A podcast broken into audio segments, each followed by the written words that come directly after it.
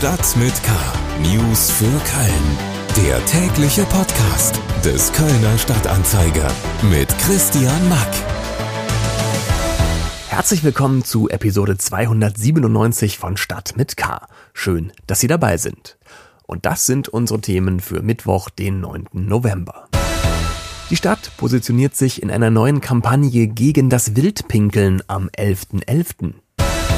Es ist das erste Mal in der Geschichte, dass ein amtierender deutscher Kardinal, überhaupt ein deutscher Kardinal, äh, sich strafrechtlichen Ermittlungen ausgesetzt sieht. Das äh, ist schon ein Hammer.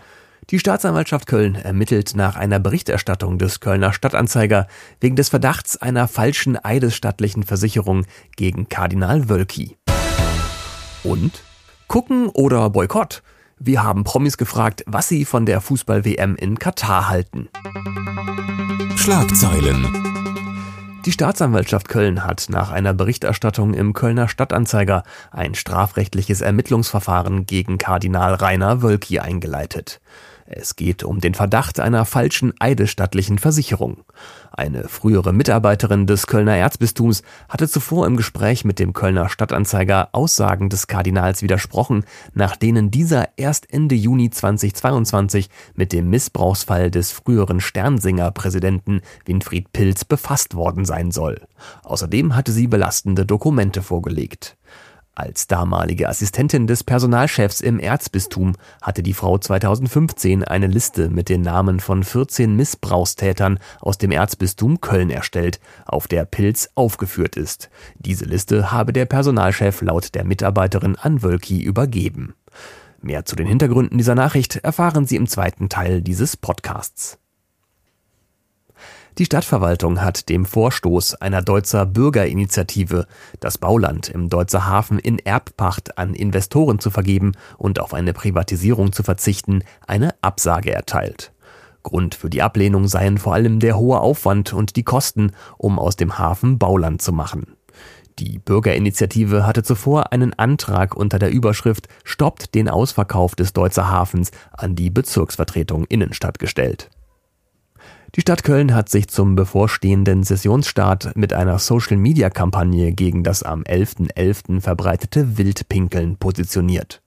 Pinkeln in meinen Hauseingang? Mach's nicht, aus Respekt, heißt es in einem auf Twitter verbreiteten Video, das eine Anwohnerin und Gastronomen mit verschränkten Armen zeigt. Die Stadt Köln rechnet auch in diesem Jahr zum 11.11. .11. mit tausenden Feiernden in der ganzen Stadt. Das ausführliche Sicherheitskonzept wurde bereits vorgestellt.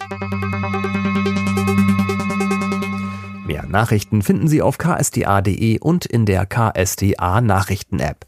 Jetzt kommen noch mehr Hintergründe zu spannenden Themen rund um Köln. Kirche. Im Zuge der Aufarbeitung von Missbrauchsfällen im Erzbistum Köln durch Geistliche der katholischen Kirche lässt sich die zentrale Frage auf ein einfaches WWW abkürzen. Was wusste Wölki?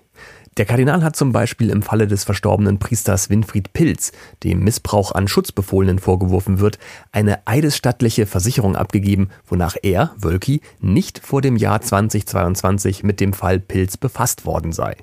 Jetzt hat sich bei uns aber eine Mitarbeiterin aus der Personalabteilung des Erzbistums gemeldet, die sagt, Wölki muss viel früher, als er eidesstattlich versichert hat, mit dem Fall Pilz befasst gewesen sein. Und tatsächlich, die Staatsanwaltschaft Köln ermittelt wegen unseres Berichts und der Aussage der Frau jetzt wegen des Verdachts einer falschen eidesstattlichen Versicherung gegen Wölki. Übers Web zugeschaltet ist mir jetzt unser Chefkorrespondent und KSTA-Kirchenexperte Joachim Frank. Hallo Joachim. Hallo Christian. Ähm, die besagte Mitarbeiterin des Erzbistums heißt Hildegard Dahm und sie hat sich mit ihrer Geschichte bei dir gemeldet. Ähm, was hat sie dir berichtet? Sie hat mir zuerst und vor allem von ihrem inneren Konflikt berichtet und das war für mich auch ein sehr bewegendes Gespräch, weil das so ganz authentisch und glaubwürdig rüberkam, dass sie Dinge weiß, die in diametralen Widerspruch zu dem stehen, was Kardinal Wölki öffentlich und auch gegen, gegenüber äh, der Justiz erklärt hat. Frau Dahm bezeichnet sich selbst als loyale Christin. Ähm, warum geht sie jetzt mit ihrem Wissen zu uns und somit an die Öffentlichkeit? Ähm, immerhin belastet sie ja auch ihren Dienstherren, den Kardinal Wölki. Ja, sie hat das, wie ich finde, äh, sehr klug erklärt. Sie hat gesagt, Loyalität ist keine Einbahnstraße. Es gibt auch eine Loyalität der Vorgesetzten gegenüber ihren Mitarbeitern. Und sie war ja diejenige, die 2015 eine Täterliste für den Kardinal erstellt hat, kurz nach Wölkis Amtsantritt, damit er bestmöglich informiert sei über die gerade aktuellen Missbrauchsfälle. Und einer von diesen noch aktuellen Missbrauchsfällen war eben der Fall des früheren Sternsinger Präsidenten Pilz. Aktuell war der deswegen noch, weil der eine Strafe an das Erzbistum zahlen musste und die in Raten abbezahlt hat und die war eben noch nicht zurückbezahlt, sondern da war erst eine Rate fällig. Das steht auch genau auf ihrer Liste. Nur hat das Erzbistum bislang erklärt, als Wölki sein Amt angetreten habe, da sei die Akte Pilz längst geschlossen gewesen. Äh, das passt einfach nicht zu, den, äh, zu dem Hergang, denn wenn der noch Geld zahlen muss, wie kann man da von einer geschlossenen Akte sprechen? So. Und dann sagt sie, da ist eine Loyalität auch des Vorgesetzten gegenüber den Mitarbeitenden, äh, die ihren Job zu machen versuchen und ihn ins Bild zu setzen versuchen. Und dann erklärt er, entweder er hat es nicht gewusst oder, was ich fast noch schlimmer finde, diese Liste hat ihn erst gar nicht interessiert. Mhm. Und deswegen sagt Frau Dahm so, also wenn diese Loyalität nicht mehr gegeben ist, dann muss ich halt Amt und Person trennen, also das Amt des Bischofs von der Person dieses Bischofs, der das Amt ausübt. Und sie sagt, das Amt des Erzbischofs in Köln wird nicht loyal ausgeübt. Verstehe. Ähm, die Staatsanwaltschaft hat auf unserem Bericht hin ja jetzt Ermittlungen gegen Wölki aufgenommen. Ähm, was droht dem Kardinal also jetzt und äh, welche Konsequenzen könnte die Geschichte auch noch für Frau Dahm haben? Also juristisch gesehen ist eine falsche eidesstattliche Versicherung eine Straftat, die mit Geldstrafe oder Freiheitsstrafe von bis zu drei Jahren äh, geahndet wird. Das ist also keine Bagatelle. Ähm, und jetzt muss er sich erstmal diesen Ermittlungen stellen. Das ist das erste Mal in der Geschichte, dass ein amtierender deutscher Kardinal, überhaupt ein deutscher Kardinal, äh, sich strafrechtlichen Ermittlungen ausgesetzt sieht. Das äh, ist schon ein Hammer. Ähm, darüber hinaus muss er sich natürlich auch nochmal moralisch-ethisch fragen lassen, was sein Wort denn überhaupt noch wert ist. Ähm, man hatte ja schon vorher erhebliche Zweifel dran, dass er über den prominentesten Missbrauchsfall in seinem ganzen Bistum, äh, der, Winfried Pilz war Sternsinger-Präsident, äh, Verfasser eines äh, Kirchenhits, des Liedes Laudato Si, was in jeder dritten Jugendmesse geschmettert worden ist. Also was, äh, ob er wirklich über einen so prominenten Fall nicht informiert war, ähm, das schien allen, die mit dem, damit zu tun haben, schon bislang immer fragwürdig. Und da hat die Mitarbeiterin auch noch zusätzliche Informationen geliefert, die das alles in einem sehr fragwürdigen Licht erscheinen lassen. Das ist dann eben die moralische oder ethische Dimension. Äh, für meine Begriffe ist das jetzt ein ganz, ganz klarer Fall von Führungsversagen. Und ähm, das hat natürlich die Staatsanwaltschaft nicht zu interessieren, ist aber trotzdem von Belang.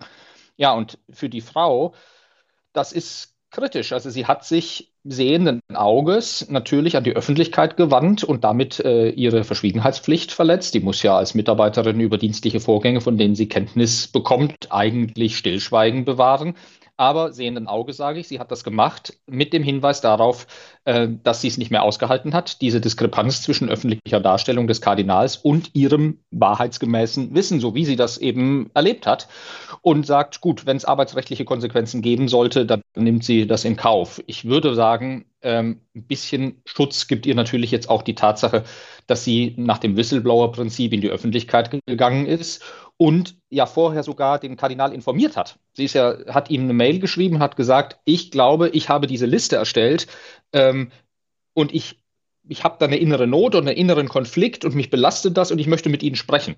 Und was ist daraufhin passiert? Nichts. Wochenlang nichts. Und dass dann jemand sagt, so jetzt ist mal gut, ähm, das kann man sicherlich sehr nachvollziehen und ähm, man wird ja sehen, ob die Anwälte des Erzbistums ähm, da jetzt tätig werden.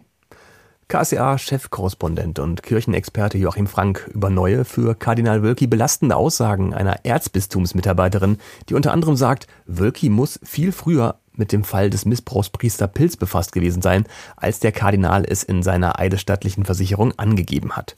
Tatsächlich hat die Staatsanwaltschaft Köln auf unseren Bericht hin jetzt Ermittlungen gegen Wölki wegen des Verdachts auf falsche eidesstattliche Versicherung aufgenommen. Alle Hintergründe dazu lesen Sie im Kölner Stadtanzeiger und auf ksda.de.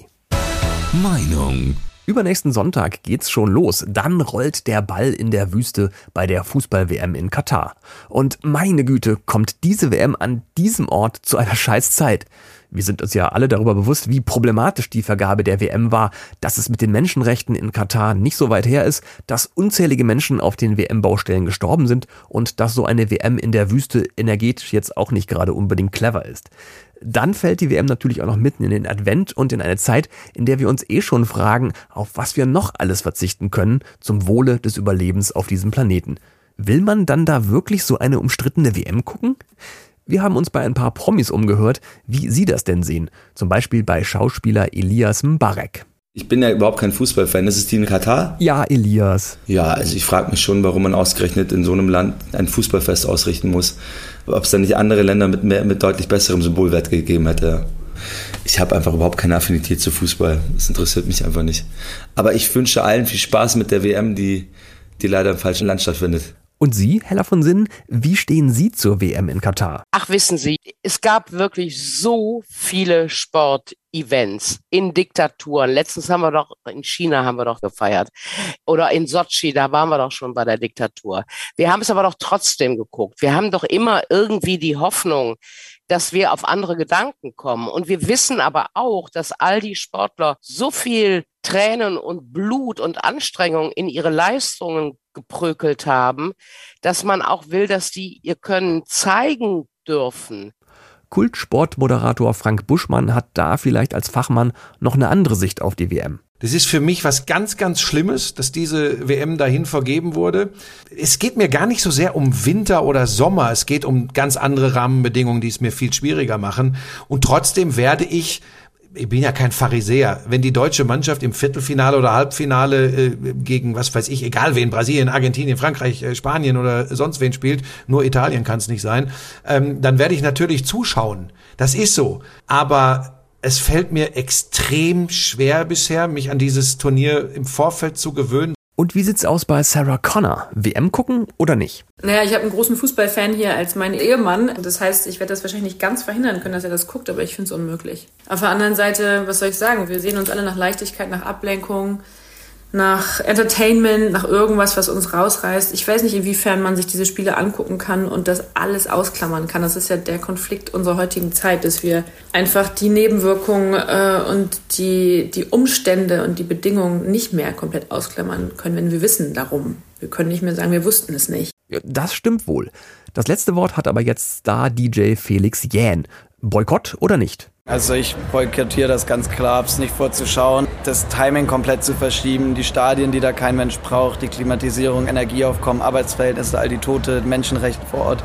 Es gibt einfach so viele Gründe, die man einfach so auf dem Papier offensichtlich sieht und auch weiß und trotzdem verhindert das keiner, verstehe ich nicht.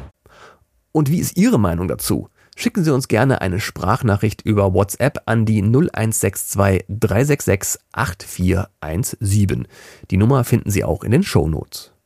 Und damit ist das Ende dieser Episode Stadt mit K auch schon wieder erreicht. Danke fürs Reinhören und wenn Sie mögen, gibt es noch viel mehr KSDA-Podcasts unter ksda.de slash podcast oder natürlich überall da, wo man Podcasts hören kann.